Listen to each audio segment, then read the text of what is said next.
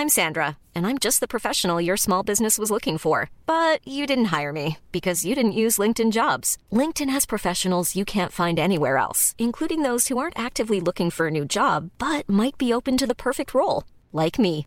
In a given month, over 70% of LinkedIn users don't visit other leading job sites. So if you're not looking on LinkedIn, you'll miss out on great candidates like Sandra. Start hiring professionals like a professional. Post your free job on linkedin.com/people today.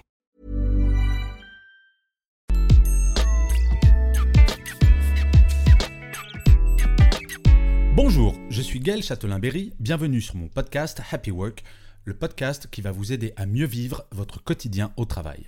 Cet épisode est un petit peu particulier puisque j'ai décidé que chaque mois, à partir d'aujourd'hui, j'aurai un invité de marque qui va partager sa vision du monde de l'entreprise et du bien-être au travail.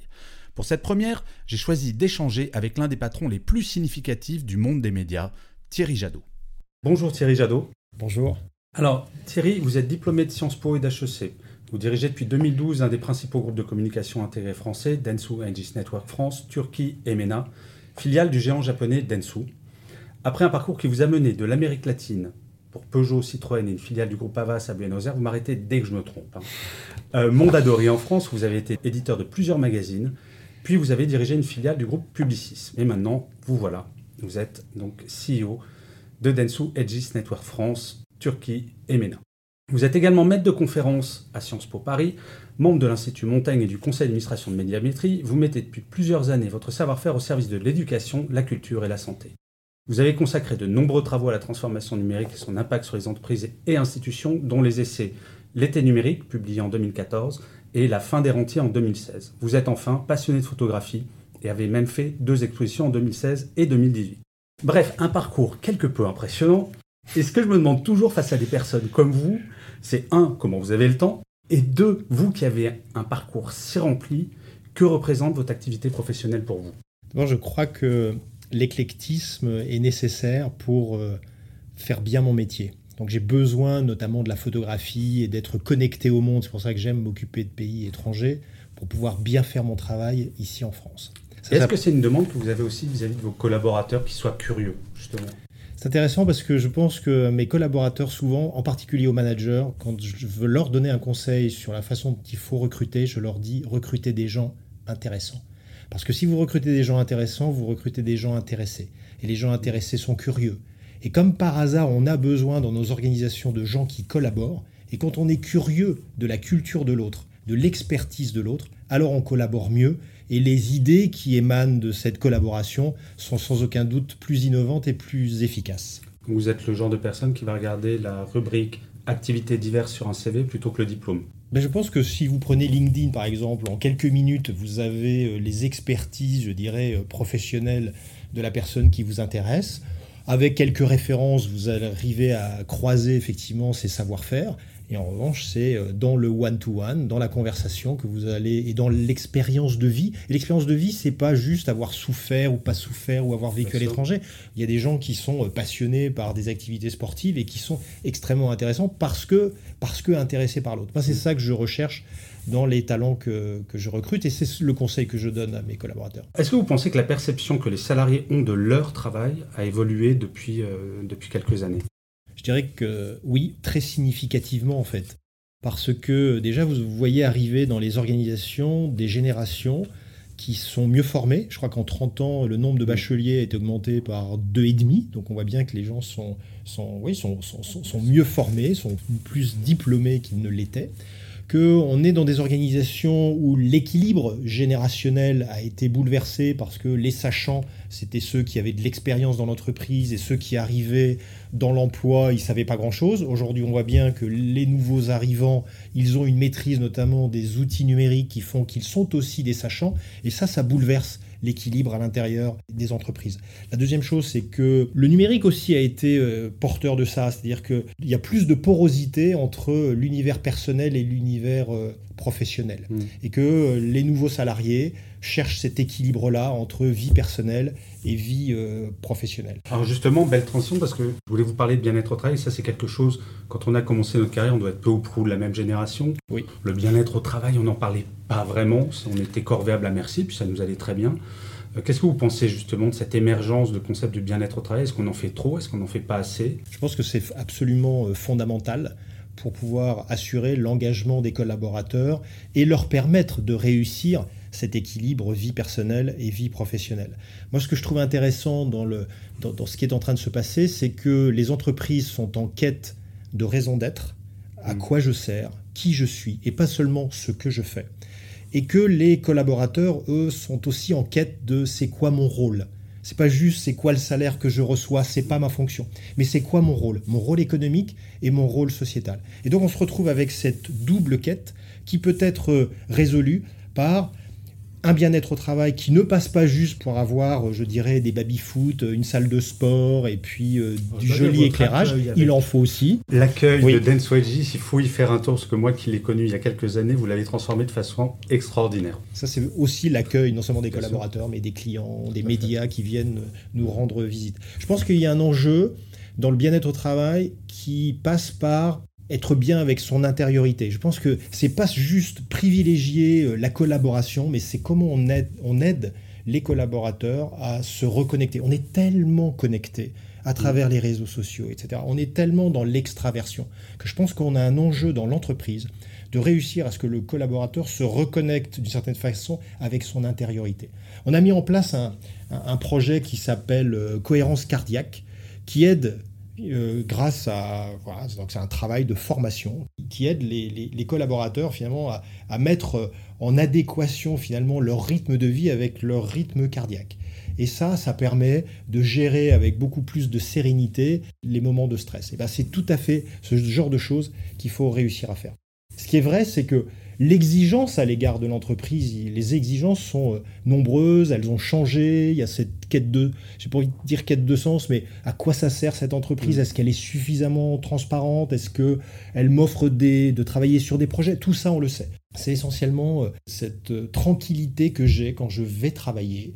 Cette idée aussi que nous ne satisfaisons pas totalement ici à Courbevoie d'unité de lieu, Mhm. Est-ce que je suis proche? On, le voit d'ailleurs dans les conversations que vous avez, même les dîners en ville, les gens se disent mais est-ce que je suis proche de mon lieu de travail? Est-ce que près de mon lieu de travail, il y a le lieu où je vais avoir accès à une dimension plus culturelle, etc. Et je pense qu'on va renouer, non pas avec les euh, phalanstères de Fourier, mais on va renouer avec cette quête-là d'espace où j'ai accès à la culture, où j'ai accès au sport, où je peux mener ma vie personnelle, où j'ai une crèche qui est pas loin, où l'école de mes enfants est pas loin. Et en même temps, c'est mon lieu de travail sur lequel je me rends avec des transports euh, évidemment euh, éco-responsables bien sûr, et puis pas trop de temps de travail, et où je peux aussi euh, le mercredi après-midi peut-être travailler de chez moi. Donc c'est tout ça, je pense, le bien-être au travail, c'est un écosystème absolument qui n'embarque pas que l'entreprise, qui embarque également euh, les villes, qui embarque euh, euh, les crèches, etc. Et, sans compter évidemment la, je veux dire, la, nourriture, l'accès à une nourriture de qualité. Alors, il y a une expression que j'aime beaucoup, c'est on dit toujours qu'un escalier, on le nettoie par le haut. Donc vous êtes tout en haut. Euh, la chose, puisque ça fait quelques années maintenant que vous dirigez cette entreprise, la chose dont vous êtes le plus fier, justement sur cette notion de bien-être ou d'équilibre euh, entre la vie privée et la vie professionnelle, le gros changement, vous dites ça, Thierry, quand je me regarde dans la glace, je suis super fier de moi. Moi, je suis... Euh, alors déjà, je pense que notre impact, j'essaie de l'avoir avec une vision la plus humble possible, parce que parce que si je parle d'écosystème, mon intervention, elle est forcément euh, limitée. L'accueil que vous avez mentionné tout à l'heure, qui pour moi est fondamental, alors que le bâtiment s'y prêtait pas forcément, c'est pas très facile, c'est un vieux bâtiment, etc. Donc le fait que l'accueil euh, soit euh, soit de qualité, enfin, soit, enfin, que la réception soit accueillante plus exactement, ça c'est quelque chose dont je suis très fier. On a mis en place tout ce que j'ai raconté tout à l'heure, c'est-à-dire une salle de sport qui est fréquentée. Et c'est ça que je, voilà, qui est fréquenté. Bah, moi, ce que la, chose qui m'importe le plus, et je ne sais pas si j'ai totalement réussi, c'est faire en sorte qu'il y ait cette dimension de respect dans l'entreprise. Quand on voit l'agressivité qu'il y a à l'extérieur, si l'entreprise a pu se préserver, d'une forme d'agressivité entre les individus, j'en suis très fier. Mm. Une des choses dont je suis plus fier, c'est que les gens se disent bonjour dans l'ascenseur. Je trouve que ça. Mm. Et j'ai travaillé dans d'autres entreprises, et pourtant qui n'étaient pas beaucoup plus grandes, où on se disait pas forcément bonjour dans l'ascenseur. Eh bien moi, cette qualité-là de la relation, qui veut dire du respect, de la bienveillance si on veut, et qui derrière se traduit par une qualité de la collaboration meilleure, ben ça j'en suis euh, absolument fier. Une question qui n'était pas prévue, mais je suis obligé de vous la poser. euh, Est-ce que pour un président, il faut la durabilité? Et c'est peut-être cette durabilité qui vous a permis d'imposer votre façon d'être, parce que je crois profondément qu'une entreprise ressemble à son patron, petit à petit. Et plus le patron reste longtemps, plus ça diffuse. Qu'est-ce que vous en pensez? Je pense que vous dites une chose qui est euh, en filigrane, qui est très juste, c'est-à-dire que je pense, et c'est d'ailleurs parmi les conseils que je donne aux dirigeants d'entreprise, les entreprises ont besoin d'être incarnées. Mmh. Parce que non seulement elles ont besoin d'une raison d'être, il y a tout un tas de, de, dispositifs juridiques qui vont faire la loi Pacte, etc., qui vont permettre aux entreprises d'écrire et de faire cette introspection pour écrire leur raison d'être. Mais en plus de ça, dans un monde qui se dématérialise, etc., etc., où les formes de salariat ou de relations professionnelles seront plus 100% du salariat, justement, avec des start-up, avec des gens qui travaillent chez eux, eh bien, je pense que ces entreprises ont besoin d'être incarnées par un ou des dirigeants. Et toutes les discussions autour d'Engie, etc., qu'on a vues ces dernières semaines, c'est pas autre chose que qui incarne l'entreprise, quelles sont les valeurs que transmet cette entreprise? Et si c'est pas euh, le dirigeant qui les incarne, alors je ne sais pas qui le fait. Mm. Voilà, donc, donc je pense que euh, c'est, c'est, fondamental, effectivement, que euh, les boîtes et que les dirigeants eux-mêmes considèrent qu'ils sont non seulement les ambassadeurs auprès des communautés économiques, mais qu'ils sont des ambassadeurs pour tous les publics en particulier pour la réputation de l'entreprise. Donc on a d'une certaine façon un devoir d'exemplarité. Je suis sans doute pas exemplaire sur tous les aspects, mais on a besoin d'exemplarité. Tous les mots parfaits. je sais pas si c'est parfait, mais, l'exemplarité est fondamentale. Mais surtout dans un, dans un milieu que je connais très bien, qui est le milieu des médias, ou qui n'était dans les années 90 et 2000 pas forcément extrêmement exemplaire. Et donc là, il y a vraiment un changement de paradigme qui est incarné par votre personnalité et maintenant peut, très probablement par l'entreprise elle-même. Je pense qu'on a un sujet dans l'univers c'est le triptyque, hein, je dirais médias, communication, numérique. Je pense qu'on est d'une certaine façon au cœur du réacteur d'un point de vue de à quels endroits se, se passent les transformations de la société. Hmm. Et on est un petit peu en avance, parce que qui dit numérique dit transformation des usages. Qui dit média dit euh, c'est quoi, euh, comment je préserve ma souveraineté en tant que pays, et comment je préserve en assurant euh, la je veux dire, une grande offre médiatique, euh, bah, comment je consolide euh, ma, démocratie. Et puis comment, à travers la communication, j'évite les fake news et j'évite que les grandes plateformes numériques gagnent sur tous les tableaux et qu'ils dominent. L'idée, c'est pas de combattre les plateformes numériques, c'est d'assurer un équilibre entre ces plateformes numériques qui nous permettent beaucoup de choses extrêmement positives dans notre quotidien, mais aussi tous ces médias qui permettent à chacun, notamment aux plus jeunes, de conserver leur, leur libre arbitre, leur capacité de, réflexion. Donc je pense que être au cœur de ça, moi, c'est ce qui me plaît. Être au cœur de ça, c'est essayer d'agir humblement pour que bah, le numérique profite euh, à tout le monde. Euh, et notamment à ceux qui se sentent déclassés, et puis faire en sorte qu'on on ait un impact sur l'appui qu'on peut donner à des médias, parce que ça, c'est une garantie de démocratie. je trouve ça assez fascinant, parce que si je décrypte un tout petit peu, ce que vous dites, c'est que le pouvoir économique que vous avez en tant que patron d'une grande entreprise, finalement, vous l'utilisez dans une forme de militantisme, pas politique, mais en tout cas pour impacter la société.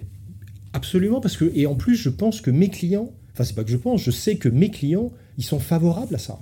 Les choix que je fais, les choix que nous faisons sur tel et, je ne boycotte pas de médias, c'est pas ce que je suis en train de dire, mais je pense que à travers notre acte d'achat ou de conseil, eh bien, on, mène, on mène un acte, c'est un acte politique et en faveur, si possible, de cette, de ce numérique pour tous et à travers aussi euh, cette préservation d'une offre médiatique suffisamment large pour garantir liberté et démocratie.